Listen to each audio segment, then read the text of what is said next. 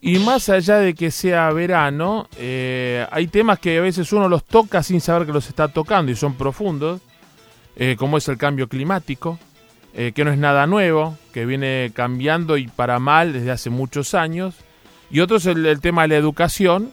La persona quien tiene la gentileza de, atendernos en, en, este Caira quien Caira de hoy es especialista en educación, es especialista en temas internacionales, porque tiene una mirada global de la cosa y el otro día yo lo escuchaba una nota que le hacía Dominique Mesker en Radio Continental a la mañana, mientras yo volvía de, trotar un rato, estaba preparándome para salir a una reunión y empezar el día. Y digo, bueno, va a hablar de educación, que sabe mucho y es muy crítico con, cómo estamos en el mundo a nivel educativo. Y no, me habló de un tema que me dejó más preocupado todavía. Es Alieto Guadani, a quien le voy a preguntar sobre el tema del cambio climático y que me cuente algunos de los aspectos que realmente me aterraron. Alieto, buenos días, Mario Caira los saluda, gracias por estar en Caira aquí en Caira. ¿Cómo le va? Muy bien, un cordial saludo. Que la verdad para mí fue un gusto escucharlo en esa entrevista que le hizo mi querida amiga Dominique, por eso le pido a mi producción que lo llame, pero los datos que usted dio sobre el cambio climático y en el mediano plazo, digo corto, lo que nos espera y el desafío por delante, la verdad me dejó muy preocupado. ¿Nos cuenta e-, ese número de acá a 2040 y qué cosas pueden pasar y qué cosas hicimos mal y no estamos mejorando desde hace mucho tiempo? Bueno, antes de hablar de lo que va a pasar, hablemos de lo que ya pasó. Mm. Este año se registraron 10 eh, desastres climáticos en el mundo. El huracán Florence y Michael en Estados Unidos, con un costo de 32 mil millones de dólares los incendios en California, oh. las sequías en Europa, las inundaciones en Japón, la sequía argentina, las inundaciones en China, la sequía en Australia, mm. eh, las inundaciones en la India, la sequía en Sudáfrica y los grandes tifones en Filipinas y China. Mm. Eh, en general nada de esto sorprende porque año a año aumentan la cantidad de desastres mm, mm. y estos han sido previstos ya por los científicos. Eh, fíjese que el mes pasado se realizó la reunión eh, de Naciones Unidas para tratar estos temas. Hace ya más de 25 años que todos los años se realizan estas reuniones, pero los avances no existen, para peor hay retrocesos. ¿Qué mm. estoy queriendo decir? Cuando se hizo la primera reunión en 1995 emitíamos mucho menos gases contaminantes que ahora. Y cada año vamos a seguir emitiendo más gases contaminantes a pesar de los esfuerzos que se hacen para desarrollar energías limpias, que son positivos, pero que no alcanzan a batir el consumo de los fósiles que por orden de maldad son carbón, petróleo y gas, mm. y para paralizar la deforestación, que eh, elimina así uno de los grandes pulmones de la humanidad. Mm. Entonces, eh, semanas antes de esta reunión que tuvo lugar en Polonia, de prácticamente todas las naciones del mundo, el panel científico más importante del mundo, convocado por Naciones Unidas, presentó un informe que en síntesis dice que para salvar al planeta en el 2030 tendríamos que estar emitiendo 40% menos que hoy. Mm. Sí, pero en el 2030 eh, todas las estimaciones hechas indican que no vamos a estar emitiendo menos, sino que vamos a estar emitiendo más. Oh. Así que ese es el panorama. Mm. Este, cada año va a ser peor eh, y los desastres no es que dentro de 20 años va a haber un cataclismo. Mm. El cataclismo ya empezó. El cataclismo ya empezó. Cada año va a ser peor. Mm. ¿Por qué? porque la capa que rodea la Tierra de dióxido de carbono tiene una densidad de 410 partículas por millón. Para ubicarnos, antes de la revolución industrial eran 280. Entonces pasamos de 280 a 410. No hay que cruzar la barrera crítica de 450, porque 450 es el límite crítico que puede desbalancear todo el planeta, según los científicos. Bueno, estamos aumentando dos por año. Ah. Entonces 450 menos 410 le da 40. 40 mm. dividido doble de 20 años. Mm. Pero eh, la humanidad ah, no actúa eh, pensando en eso, en realidad poco interesa para la toma de decisiones. Fíjese lo que le pasó al presidente de Francia. A Macron. Claro, ¿qué quiso hacer Macron? Mm.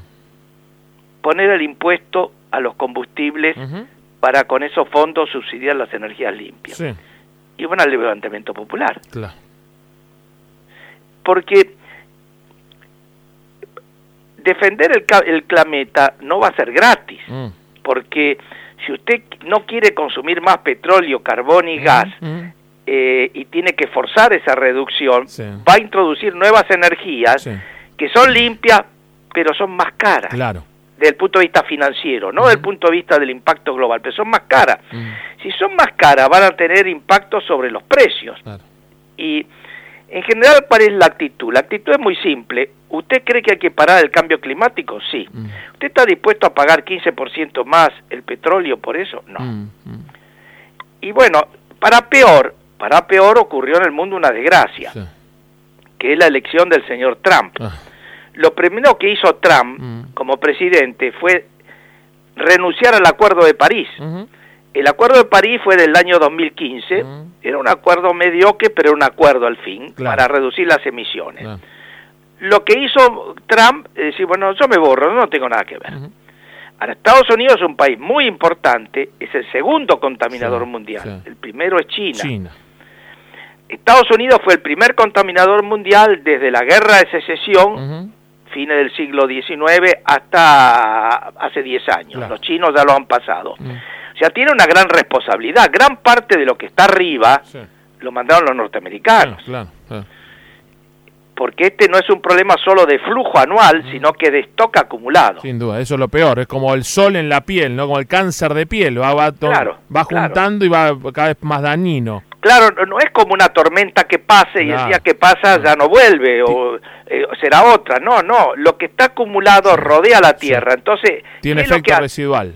Claro, rebota, las emanaciones rebotan y no se disipan en el universo, vuelven al planeta. Usted decía en esa nota donde lo escuché con Dominique Metzger algo, dos cosas que me, impactaron mucho. El tema de Miami, que ya está buscando cómo no hundirse, pero que Miami tiene recursos y puede.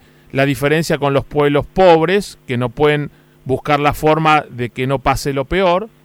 Eh, esa es una de, los temas que me, dejaron impactado. Porque si una, una, sociedad no rica está predestinada a desaparecer, o bajo las aguas, o, con la, o, arrasada por, el fuego, las tormentas, o cualquier. Y la otra que lo único que podría salvar esto, o, una opción, sería un, organismo supranacional que tuviese autoridad sobre a nivel global sobre este tema y, y que los gobiernos, los egos de los gobiernos no están dispuestos a hacerlo, ¿no? Bueno, claro, empecemos eh, por lo primero. Eh, en Miami ya las autoridades locales que mm. tienen recursos están trabajando para defensas, están previendo a los próximos 20, 30 años ah. el aumento del nivel del mar. Entonces, por lo tanto, la, eh, crecientes inundaciones, mm. más allá de las tormentas, la última tormenta fue feroz en Miami. Pero tiene recursos para hacerlo. Ahora, ¿qué hace Haití? Mm. ¿Qué va a hacer Cuba? Ah. Por eso hay formado un grupo político internacional que se llama la Liga de las 42 Naciones, mm. que son 42 naciones isleñas, que están o en el Caribe o en el Pacífico Sur, que son los candidatos a, no todos, pero muchos de ellos a la desaparición. Pero es que ya empezó en muchas partes del mundo mm. a a crecer el mar sobre el, sobre el propio territorio. Incluso en la propia costa americana hay pequeños pueblos eh, en la costa del Atlántico que, son pequeños todavía, eh, no mueven el amperímetro, pero que se están reduciendo. Y respecto a la segunda parte, ese es el nudo del problema. Oye, este problema nunca lo había enfrentado el hombre. El hombre basado sobre la idea de nación-estado, trataba de resolver sus propios problemas como mejor podía. A algunos le iba bien, a otros no le iban tan bien. Pero este es un problema global. Mm. Cuando un problema es global, la solución tiene que ser global. Sin duda. Si la solución tiene que ser global, tiene que haber un acuerdo global. Y si hay un acuerdo global, tiene que haber alguien que lo controle, lo instrumente, lo supervise y lo asesore. Claro. Claro. Este es el gran desafío. Sí. Eh, la, verdad es un tema que nos preocupa y que seguramente no quiero que se agote en una sola charla, lo seguiremos hablando, como el tema de la educación, que sí lo comprometo en otra de las charlas que tengamos, en hablar de la, de la educación eh, como sistema, más que, más que de, educación solamente, de formación, de instrucción, eh, hacia dónde vamos, la nueva escuela secundaria, las universidades, todo eso es un tema profundo al que lo convoco para la próxima oportunidad con, con, sobre lo que me gustaría hablar con usted, Alieto. Bueno, muy bien. Le mando un gran abrazo, feliz año, un lujo tenerlo en el programa. Gracias. Bueno, ¿eh? adiós, buenas tardes. Un gran gusto. Eh, Alieto Guadañi, especialista en temas de educación y de cambio climático. Qué bárbaro. En 20 años eh, se queda chica las, los vaticinios del cine. La ficción se queda chica ante la realidad. La verdad, ¿eh? Estamos en el horno, muchachos. Calentamiento, el horno, guau, qué mal chiste, no tiene nada que ver, pero de mal gusto sería. Pero, ¿qué querés? Te escuchas esto y te quedas helado.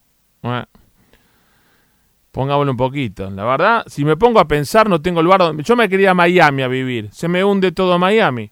Me quiero ir a vivir a Indonesia. Te tiembla todo. Me quiero ir a vivir a... Me quedo acá. Está Macri no sabe qué es lo peor, si es esto, lo otro, o vuelve a Cristina, no sabe qué es lo peor. Digo las dos cosas, porque va a haber un tarado decir, eh, las dos cosas, o vuelve la otra o se queda este que está, las dos cosas, o el otro que quiere ser, lo mismo, los tres.